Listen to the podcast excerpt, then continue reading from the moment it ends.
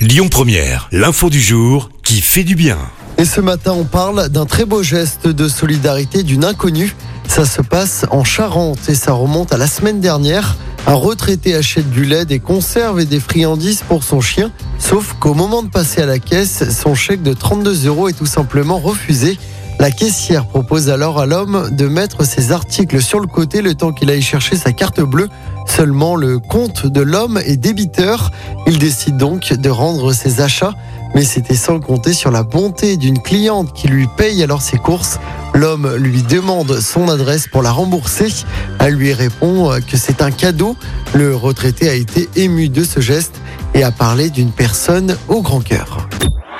Votre radio Lyon Première en direct sur l'application Lyon Première, lyonpremière.fr et bien sûr à Lyon sur 90.2 FM et en DAB+. Lyon